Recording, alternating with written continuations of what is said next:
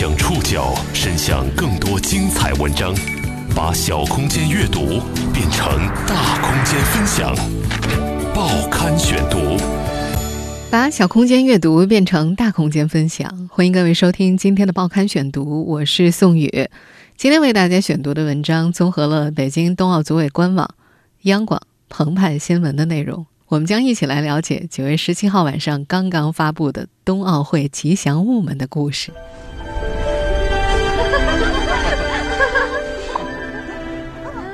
九月十七号晚上，二零二二年北京冬奥会和冬残奥会吉祥物冰墩墩和雪融融正式揭开面纱。吉祥物已经出现在屏幕上了。胖墩墩的糖葫芦熊猫和憨态可掬的灯笼娃娃，成为二零二二年北京冬奥会和残奥会的代表。他们是怎么诞生的？这两个小可爱为什么能代表中国？报刊选读，今天和您一起了解北京冬奥会吉祥物诞生记。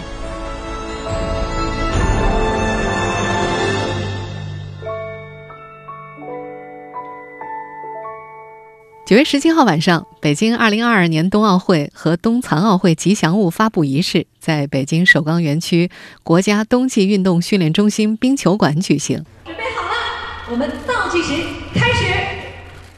北京冬奥会吉祥物冰墩墩和冬残奥会吉祥物雪融融揭开了神秘的面纱。他们从全球五千八百一十六件设计方案当中脱颖而出，正式成为二零二二年北京冬奥会的代表。吉祥物已经出现在屏幕上了。二零二二年北京冬奥会吉祥物叫冰墩墩，它是一只有着超能量冰晶外壳的熊猫。冰墩墩的头部外壳造型取自冰雪运动的头盔，头盔面镜周围装饰有五彩斑斓的彩色光环。它的灵感呢，源自于北京冬奥会的国家速滑馆冰丝带。流动的明亮色彩线条象征着冰雪运动的赛道和五 G 高科技。冰墩墩的左手掌心还有一个红色的心形图案，代表着主办国对于全世界朋友的热情欢迎。它的整体形象像航天员，寓意创造非凡、探索未来，体现了追求卓越、引领时代以及面向未来的无限可能。冰墩墩设计团队代表、广州美术学院设计学院院长曹雪。可能过去我们做的一些吉祥物，很可能见到的静态的东西多。那么今天是个互联网时代的话，我想我们会充分发挥我们这个熊猫冰壳多变的这样一个先天的优势。为什么说冰壳可以多变呢？因为我们对冰的理解，冰是一个一个水的固态表现。可是我们在一开始创造这个熊猫的时候，就不是这样想的。标准型的时候，它是手上也没什么，脚上也没什么，但是通过它的能量环。呃，可能一发光，它转一圈，这个冒出一点吱铃这种声音的时候，它瞬间，它可能手上、的脚上的冰刀也出现了，滑板也出现了，包括它突然这个能量环变成一个护目镜了。因为我们讲上善若水呀，它看似是个无形的东西，但是它恰恰无形的东西可以变成任何一种形态。啊，这是我们给这个冰墩墩的一个创意吧一个想法。我们后面会看到，比如它出现在互联网上，出现在电视的时候，它会有各种的表现出来。二零二二年北京冬残奥会的吉祥物叫做雪融融，它看起来是一个红彤彤的灯笼娃娃的形象。灯笼呢，具有非常鲜明的中国文化特色，有着两千多年的悠久历史，是世界公认的中国符号。雪融融的头顶有一个如意造型的金黄色的挂钩，象征着吉祥如意。如意下方的白色绒雪看起来既像是雪融融的头发，又像是它的帽子。融雪下方有和平鸽和天坛构成的连续图案，这些图案不仅寓意着和平和友谊，更加突出了举办地的特色。雪融融的脸则是由白色的雪块构成的，这既融入了中国传统的剪纸，又代表了瑞雪兆丰年的寓意。雪融融设计团队代表吉林艺术学院设计学院院长金威。单纯从这形象来讲，肯定是中国的典型的。但是如何把这个东西让世界人民能够接受，完了还和体育项目有关联，实际是西方人可能是一看到这个就知道它是中国，而且这个红颜色也是中国的一个象征。少有人知的是，冰墩墩和雪融融的诞生经历了四百零五天的漫长等待。它们诞生的过程完全可以用过五关斩六将来形容。这两个可爱的萌物是如何经过层层评审脱颖而出，最终成为北京冬奥会的代表的？报刊选读继续播出《北京冬奥会吉祥物诞生记》。冰墩墩和雪容融的诞生，要从二零一八年八月八号北京奥运会成功举办十周年说起。这天，北京冬奥组委会正式向全球征集北京冬奥会和冬残奥会吉祥物，征集时间呢是从二零一八年的八月八号到二零一八年的十月三十一号为止。为了让更多的孩子们了解冬奥、爱上冬奥，北京冬奥组委会联合教育部于二零一八年九月份开始在全国中小学开展为期两个月的“我心中的冬奥吉祥物”主题活动，利用官方网站和官方微信公众号吉祥物征集专栏、美术课和主题班会等形式，动员中小学生参与吉祥物的创作。在不到三个月的时间之内，全国有超过四点五万所中小学校和近一千五百万名中小学生参与了征集活动。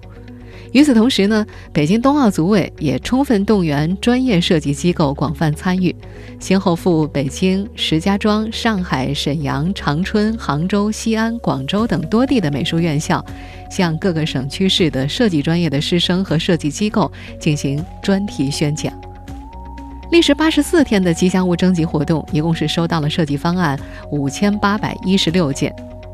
全国三十一个省、自治区、直辖市、香港、澳门特别行政区、台湾地区都有征集作品提交，而境外的作品呢，则来自五大洲三十五个国家。在征集活动的投稿者当中，年龄最大的七十五岁，年龄最小的只有三岁。二零一九年一月七号到八号，北京冬奥组委组织专家评审委员会，国际国内的十八名知名专家和运动员代表组成的专家评审委员会，对全部吉祥物有效征集作品进行了初评和复评。到了二零一九年一月二十五号，专家评审委员会通过打分排序，评选出了十组候选设计方案。入选的吉祥物设计方案当中，涵盖有中国特有的珍稀动物、汉字。动漫造型、生肖瑞兽、冰雪运动元素、互联网表情包、春节年俗图形等类别，其中九组设计方案是专业设计机构和专业设计师的投稿，一组设计方案是小学生的投稿，而最终出炉的冰墩墩的部分修改设计呢，也借鉴了这件小学生作品的灵感。在刚入围十强方案的时候。冰墩墩这件由广州美术学院设计团队创作的作品，并不是这番样貌。他们最初的创意是冰糖葫芦。那么，冰糖葫芦是怎么变成一只被冰壳包裹的熊猫的呢？报刊选读继续播出《北京冬奥会吉祥物诞生记》。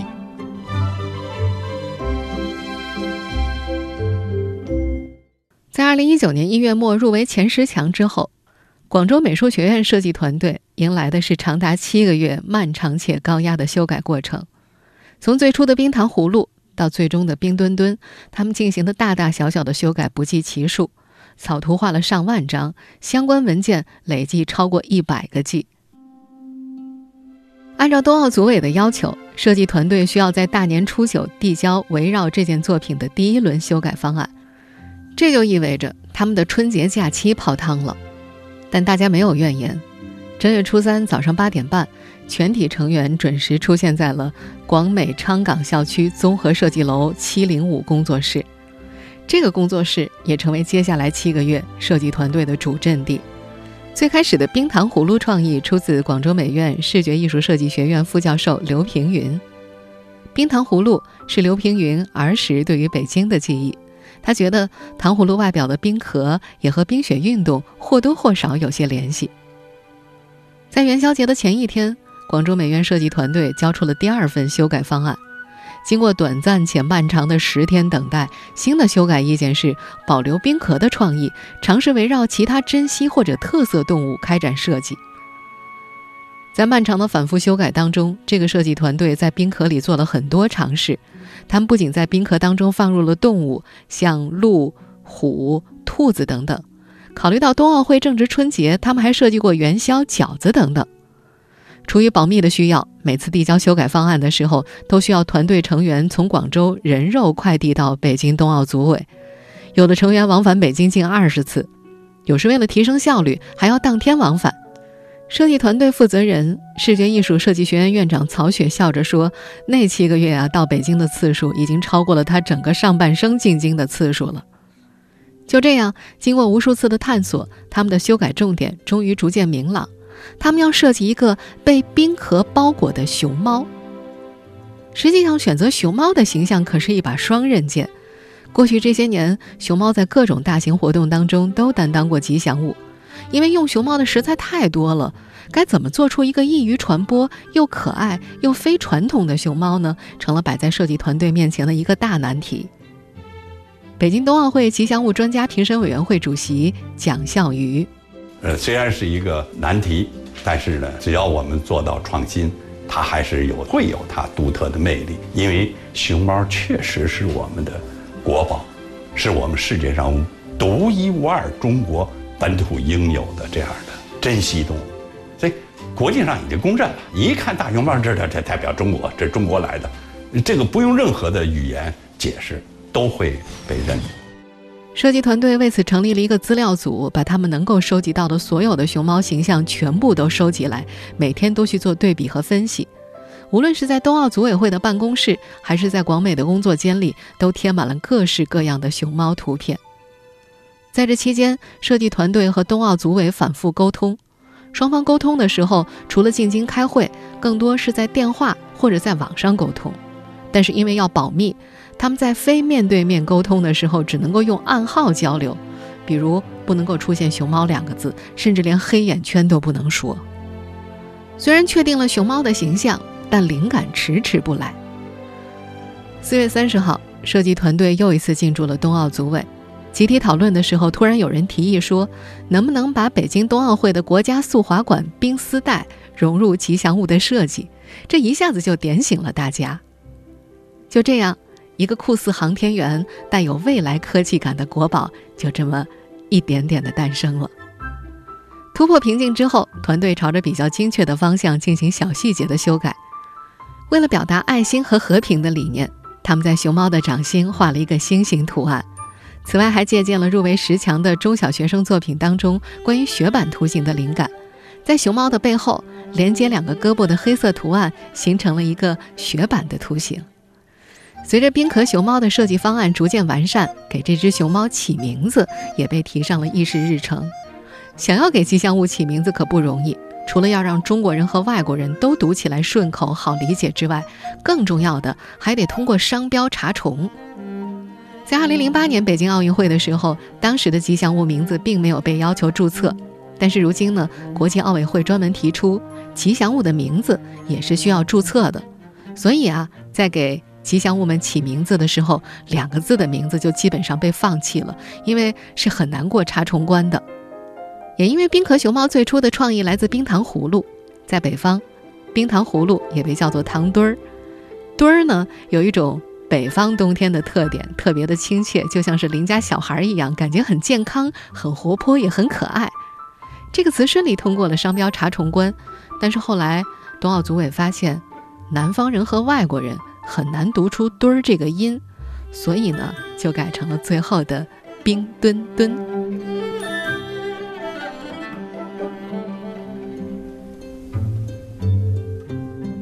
冰墩墩的诞生过程经历了漫长的修改，相较之下，冬残奥会吉祥物雪融融的诞生过程就少了些波折。报刊选读继续播出《北京冬奥会吉祥物诞生记》。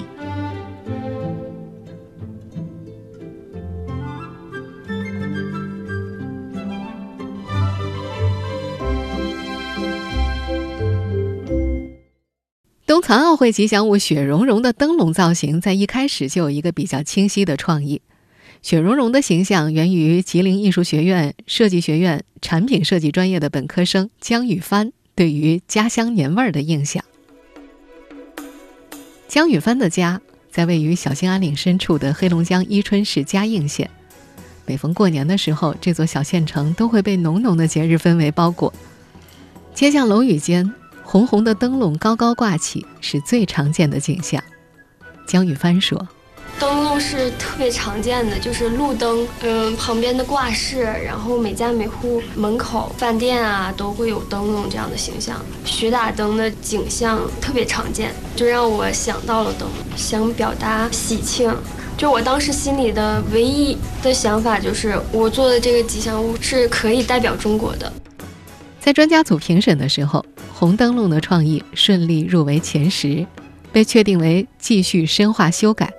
专家们给出的意见是，仅保留原创属性，重新设计形象。这就意味着，除了保留灯笼这一角色属性之外，整体设计形象都要从零开始。和冰墩墩的创作团队一样，这支来自吉林艺术学院的设计队伍也经历了七个月的反复保密修改。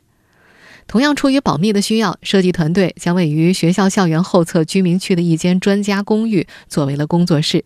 这间一百多平米的公寓，见证了冬残奥会吉祥物诞生的全过程。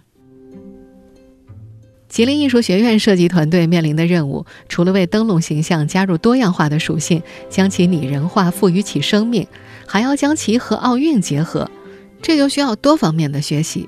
团队成员之一，吉林艺术学院设计学院副院长金威，特地买了个灯笼挂在工作室，让团队的成员们每天观察，每天琢磨。那个时候吧，正好也是过年的期间。实际平常我们已经不太关注这个灯笼这个形象的呢，突然间发现做这事儿时，哎呀，到处都能看着这灯，在这里寻求灵感。与此同时呢，所有团队成员把冬奥组委的宣讲录像看了一遍又一遍，他们还上网查询、恶补奥运的相关知识，感悟和寻找奥运文化和中国文化的融合点。七个月时间内。在和奥组委的不断沟通下，和他们的广州同行一样，这支来自吉林的团队也经历了多次自我否定的过程。他们曾尝试将鹿等动物元素和灯笼相结合，但出来的效果总不尽如人意。到了2019年3月底，体现双奥之城的天坛、鸽子、长城以及如意等元素才确定出现在吉祥物的形象中，其中如意这个元素更是和冬奥直接相连。因为二零二二年北京冬奥会跳台滑雪场地又被叫做“雪如意”。吉林艺术学院设计学院院长金威，就是把这个形象把它更拟人化，注入一种灵魂等。那么有一些运动项目的一些精神，比如说积极进取啊，还有和平。再一个，我们地域地域的这个特征，北京这个天坛，不管谁一提，这肯定是我们中国的。北京很有标志性的一些东西。那么这些元素实际也是在逐渐往里头加，反复了很多次。设计会有灵感闪现的刹那，但更多的是反复的修改完善。雪融融的面部血块勾勒出他的脸庞。为了体现真实的效果，设计团队在冬天专门往墙上随意扔了很多的血块，之后再把墙上的形态具象化。而为了展现雪融融红红的脸庞、弯弯的嘴角，团队也做了很多次的微调，包括这个灯笼顶上这个雪帽，突然间都是我们队员在外头看的，哎，这个盖上雪，我们可以试一试。形象确定之后，在给这件作品起名字的时候，考虑到和冰墩墩对仗，则采用了“雪”字对“冰”字，有瑞雪兆丰年之意，而灯笼给人以暖融融的形象。为了体现包容和交流，就采用了“包容”的“容”和“融化”的“融”两个字。在层层评审和反复修改后，吉祥物设计作品终于定稿了。但在正式面试之前，他们还要经历一项考验，那就是孩子们的挑选。报刊选读继续播出《北京冬奥会吉祥物诞生记》。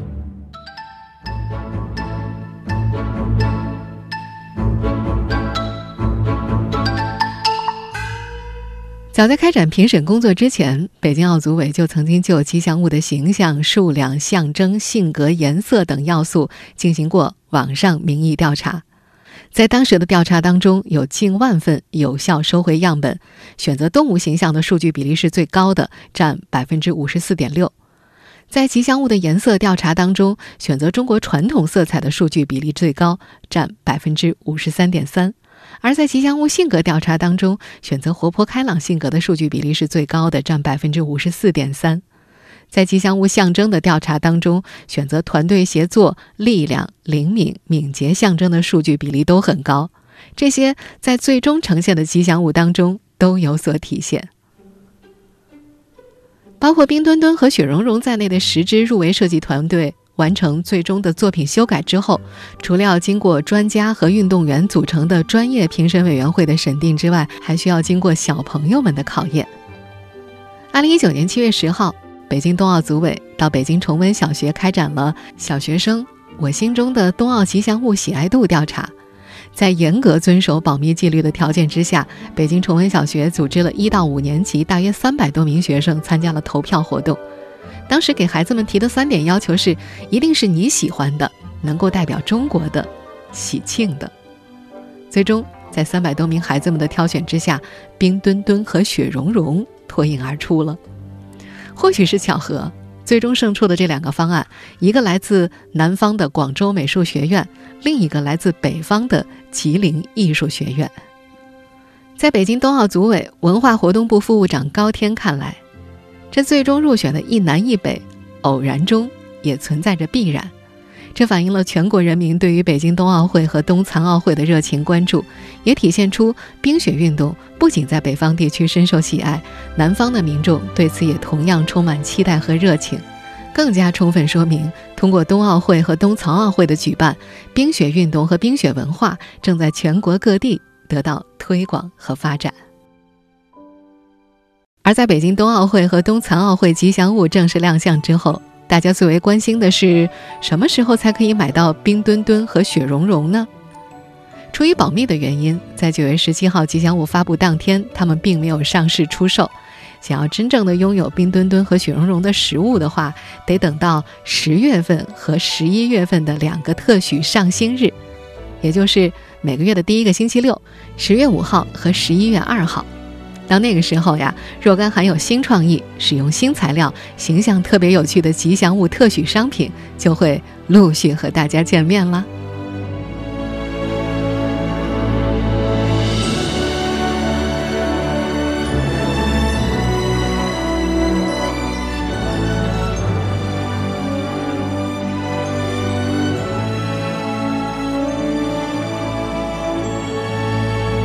听众朋友。以上您收听的是《报刊选读》，北京冬奥会吉祥物诞生记，我是宋宇，感谢各位的收听。今天节目内容综合了北京冬奥组委官网、央广、澎湃新闻的内容。收听节目复播，您可以关注《报刊选读》的公众微信号“宋宇的报刊选读”。我们下期节目时间再见。